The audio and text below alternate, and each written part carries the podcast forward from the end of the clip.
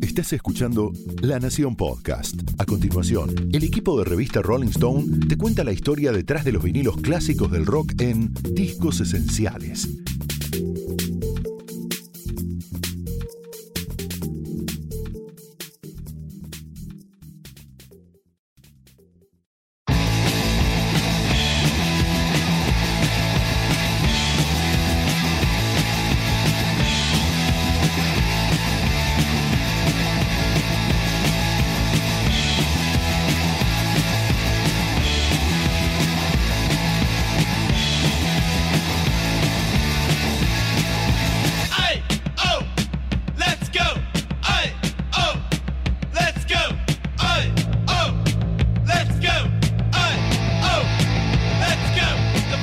¿Qué es un disco clásico?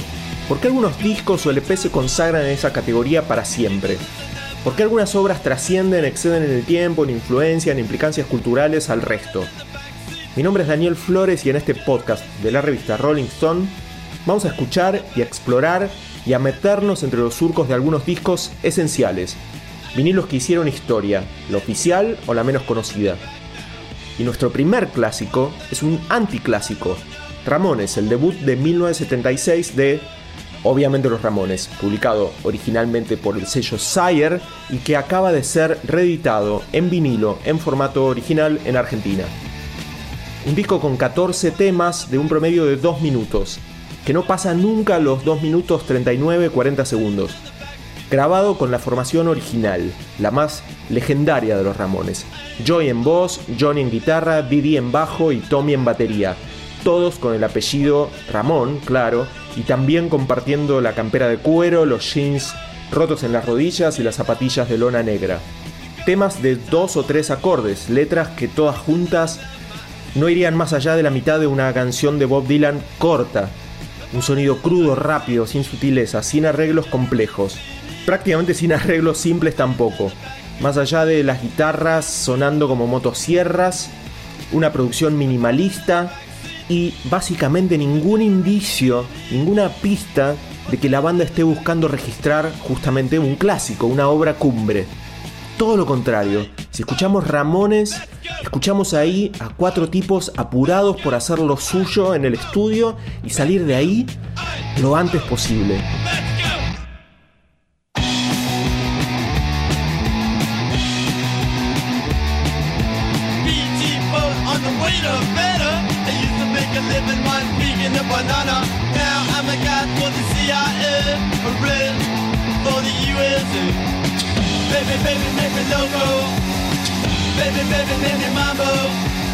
Pero hay algo en esas 14 canciones de Ramones que sí hizo de ese disco un clásico total. Y eso es la actitud. Ramones, con toda su insolencia, su apuro, su indiferencia por las reglas, sentó las bases, otras reglas, del estilo propio, ramonero, que la banda sostendría por dos décadas más. Y también sería una influencia fundamental para incontables bandas de punk rock y de puro rock and roll sin etiquetas alrededor del mundo. Se contó mil veces el Big Bang del punk. Bandas de en la segunda mitad de los años 70 que reaccionaban con su rock garallero, brutalista, tanto en contra del rock más sofisticado, progresivo, sinfónico, como del mainstream y sus reglas de mercado y sus filtros de calidad. En Inglaterra, 1977 fue el año del ataque de los primeros discos de Sex Pistols, The Clash, Damned, Buzzcocks y otras bandas. Pero los Ramones de este lado del Atlántico, aunque bastante más al norte, en Queens, Nueva York, ya se habían formado en el 74 y venían tocando desde entonces casi exactamente la misma lista, y lo que es más loco, en el mismo orden, que grabarían en el disco debut. Tocaban en clubes de música legendarios como el CBGB, donde compartían escenario con Television, Blondie y otros nombres fundamentales de la New Wave y el proto-punk norteamericanos. Pil Chalar, voz de los históricos violadores y actualmente de Pilsen, es uno de los músicos argentinos más cercanos al legado de los Ramones y es además un fan total de este disco.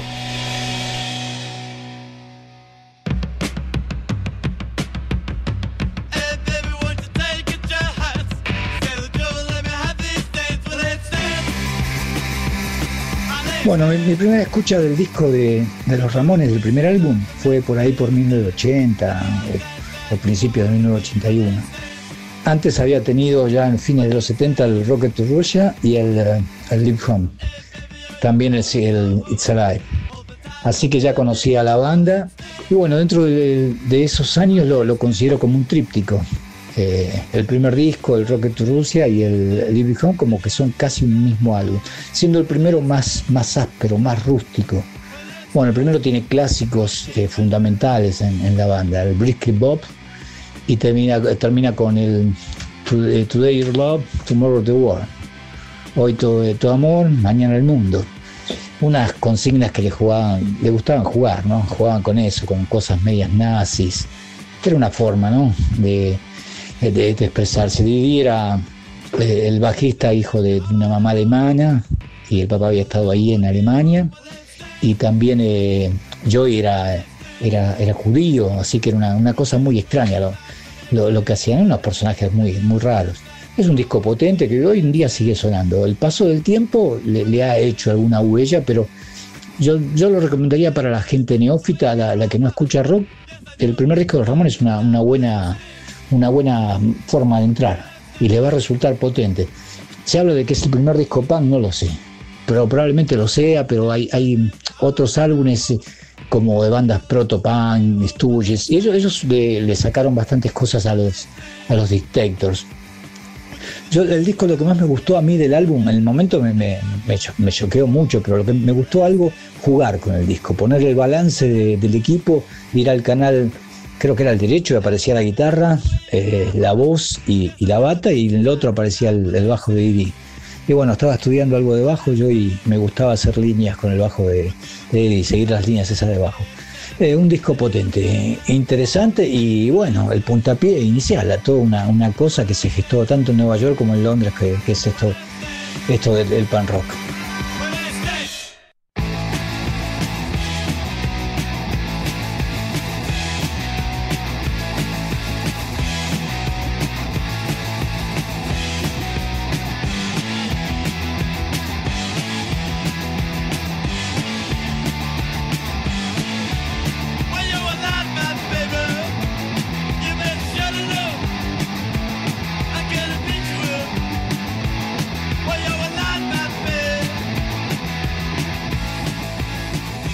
Primer demo grabado un poco rudimentariamente, los Ramones se las arreglaron para llamar la atención del presidente de Sire Records, Seymour Stein, a quien le gustó la banda y les dio la oportunidad de, grabar su primer long play.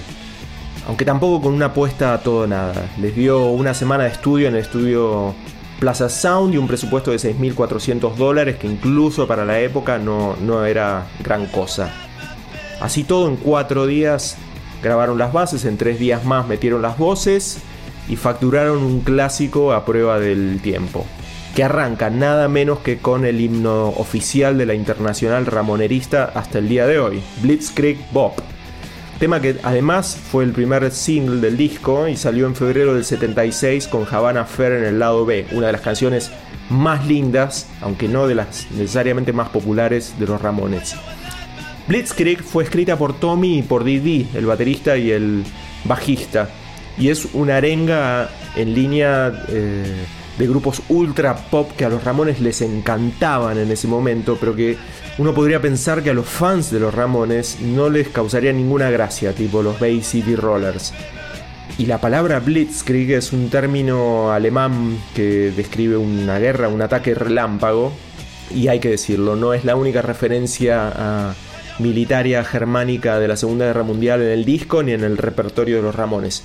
Eso sí, la canción se volvió un himno ramonero infaltable en cada uno de sus shows de toda su historia.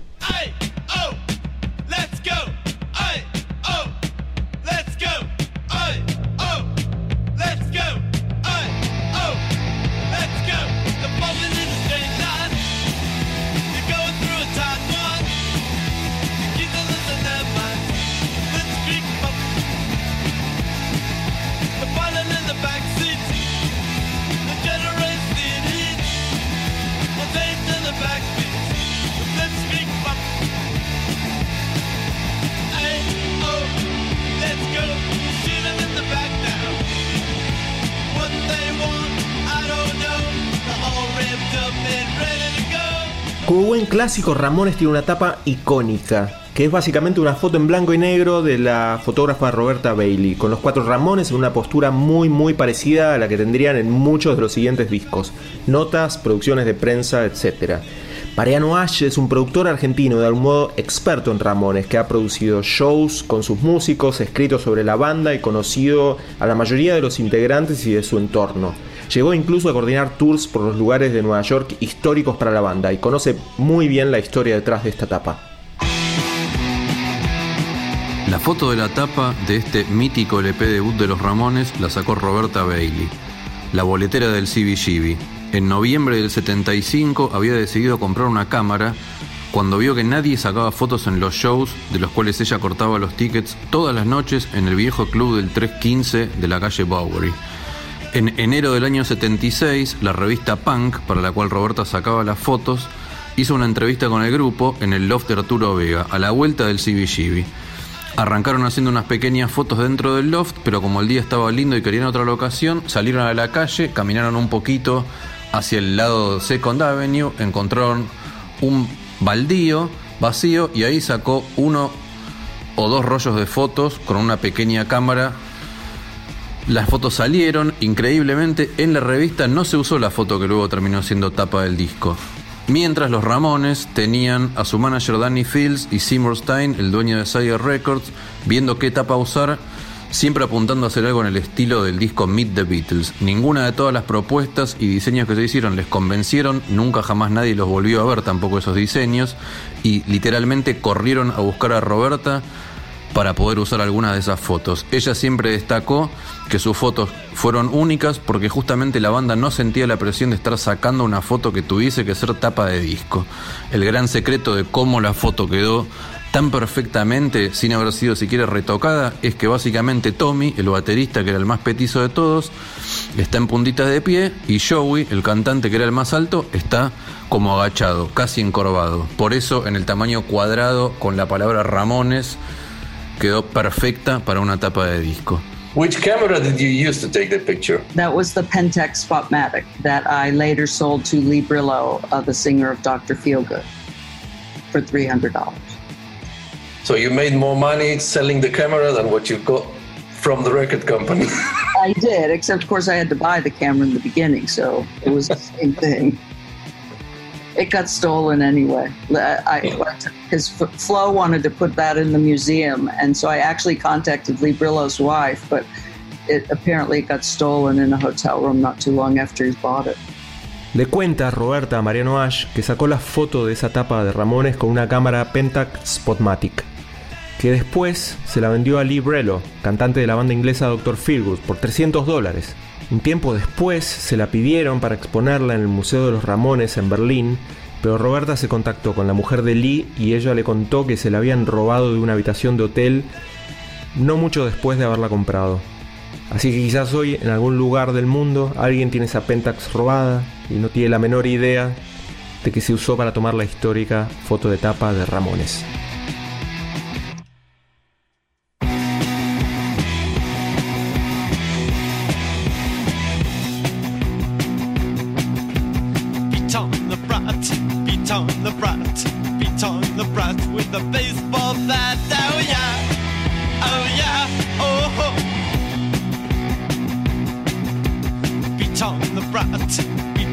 Beat on the brat. Oh oh oh. Esta canción es Beat on the Brat, una de las letras más curiosas de un disco con letras cortísimas que pueden ser extremadamente ingenuas o muy oscuras y crípticas. Lo especial de Beat on the Brat es que tiene un poco de las dos. La escribió Joy, el cantante, y habla de lo que dice el título, pegarle al nene, o mocoso o pendejo, que se está portando mal. Cuenta la leyenda, o, más bien lo contó Joy en más de una entrevista, que la letra surgió de una experiencia personal, de estar cerca de una mamá con un nene que se portaba mal, como nos puede haber pasado a muchos tantas veces. Solo que a él le dieron ganas de decirle que le pegara con un bate de béisbol en la cabeza. Otra canción con una historia rara detrás de escena es 53 y 3, una composición de Didi Ramón. Y Diego Mancusi, que es periodista y escribió las notas que acompañan la nueva reedición argentina de este disco, que este mes presentan Rolling Stone y La Nación, conoce muy bien la historia de 53 and 3. Los alrededores del CBGB, el boliche donde sabemos nació el punk neoyorquino, no eran precisamente zona turística en los 70. Se los conocía como Alphabet City, o sea, la ciudad alfabeto. La zona peligrosa estaba delimitada por lo que se conocía como las avenidas A, B, C y D. A era You're Asking for It, o sea, te la estás buscando. B era You Best Watch Your Back, fíjate por dónde andás. C, You're Crazy, estás loco. Y D, You're Dead, estás muerto. Así de picante era todo. Dentro de esa zona estaba la esquina de la 53 y la 3, que le dio nombre a 53 and Third, canción incluida en el disco debut de Los Ramones, compuesta por Didi. En esa zona se encontraban los boliches gays más turbios de la época, como el Cowboys y el Red, y muchos adictos a la heroína frecuentaban la zona, esa esquina particularmente, para prostituirse con mujeres u hombres, lo que viniera. Todo lo que escribo es autobiográfico, no sé escribir de otra forma, dijo alguna vez Didi, con lo cual quedaría confirmada la leyenda de que en su momento, antes de que la banda despegara, tuvo que dedicarse un tiempo a la prostitución para poder subsistir en aquella esquina. La canción cuenta la historia de un veterano de Vietnam que se ve obligado a aceptar un cliente varón al que termina matando con una navaja para demostrar, textual, que no es marica. Difícil saber si llegó a ese punto, pero todo indica que lo que canta en 50 Thunder nace de la experiencia.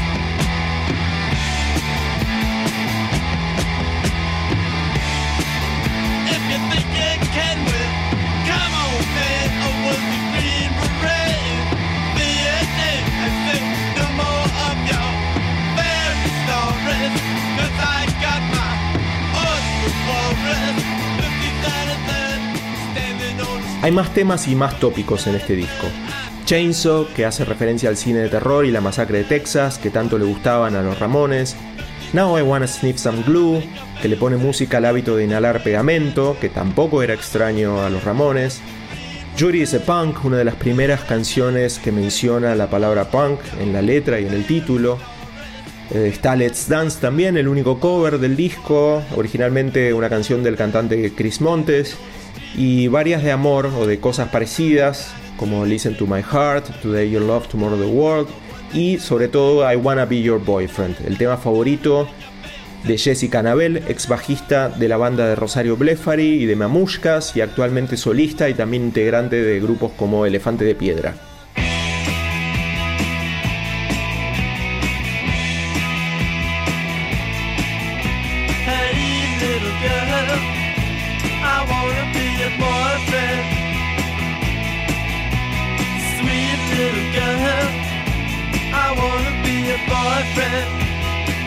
Fue un gran descubrimiento los Ramones en mi vida. Y obviamente musicalmente me influyeron un montón. Si bien en ese momento donde conocí este disco eh, estaba tocando otro estilo musical, bueno, yo soy bajista, en ese momento estaba tocando más alternativo, pop, pero llegó un momento en que me crucé en el camino con el punk y bueno, fue mediante una audición que hice para Rosario Blefari, eh, quedé para su banda, bueno, y el disco que se venía pronto a grabar tenía muchos aires de punk.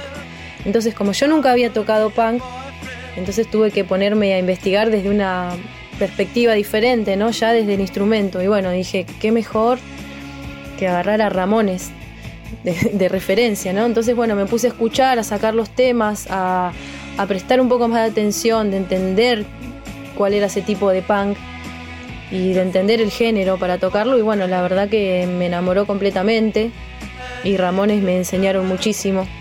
Porque con los mamushkas tenemos una anécdota que creo que todos los que tocamos y todos los que nos gusta la música eh, la, saben, que es como, bueno, cuando nos ponemos a acomodar un tema o cuando hablamos de ciertas partes que se tocan de cierta manera, eh, le decimos, bueno, tocalo más ramonero y esta parte largala y acá ramonero otra vez. Entonces, nada, Ramón es un lenguaje universal, creo que ya todos sabemos de qué estamos hablando.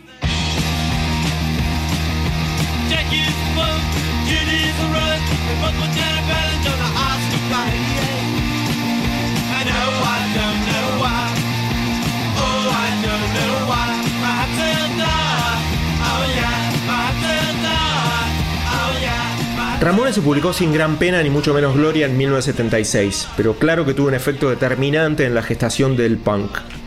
Primero probablemente lejos de Nueva York, en Inglaterra, donde inspiró muy concretamente a bandas que ya mencionamos antes, como Pistols, Clash y más aún a Buzzcocks con esa fórmula de canciones de guitarras distorsionadas y melodías pop. Bandas que a su vez después proyectaron la influencia del punk en todo el mundo. Hasta hoy sigue teniendo vigencia ese sonido. Es más, quizás ese sonido de guitarra, bajo, batería y canciones de dos minutos tenga más vigencia hoy incluso que en los 80 y parte de los 90. Los Ramones tocaron su último concierto en el 96, después de dos décadas de canciones cortas, 14 discos en estudio, cambios de integrantes, sobre todo de bateristas, dramas y enfrentamientos internos, particularmente entre Joy y Johnny, gran parte de su carrera apenas se dirigieron la palabra. Y si Ramones se convirtió en un disco fundacional, inevitable y clásico. Otra vez el periodista Diego Mancusi y su visión de por qué Ramones es un disco esencial. Hasta el próximo episodio de este podcast. El primer disco de los Ramones fue importantísimo para una generación que veía que el rock se le alejaba cada vez más. Los shows se hacían cada vez más grandes, la música se volvía cada vez más complicada y lo que hace unos años era diversión adolescente y frescura y hormonas y una excusa para pasarla bien se estaba volviendo algo pretencioso y distante y, profesional para lo que necesitabas tocar bien y ser una especie de superhombre, una, una estrella, más que un pibe con ganas de hacer ruido. Lo que hacen los Ramones en su primer disco es recuperar el espíritu del primer rock and roll, el de Elvis, el de Chuck Berry, el de Little Richard, el de los Beach Boys, y agregarle una actitud, si se quiere, marginal. Y así lo que lograron fue que muchos jóvenes de aquella época se identificaran y pensaran, ah, yo también puedo hacer esto, no tengo que ser Eric Clapton o Robert Fripp para tocar rock. Simplificaron el rock, lo acercaron de vuelta a los jóvenes, lo democratizaron y lo hicieron terriblemente divertido, de ahí que todavía los queramos tanto.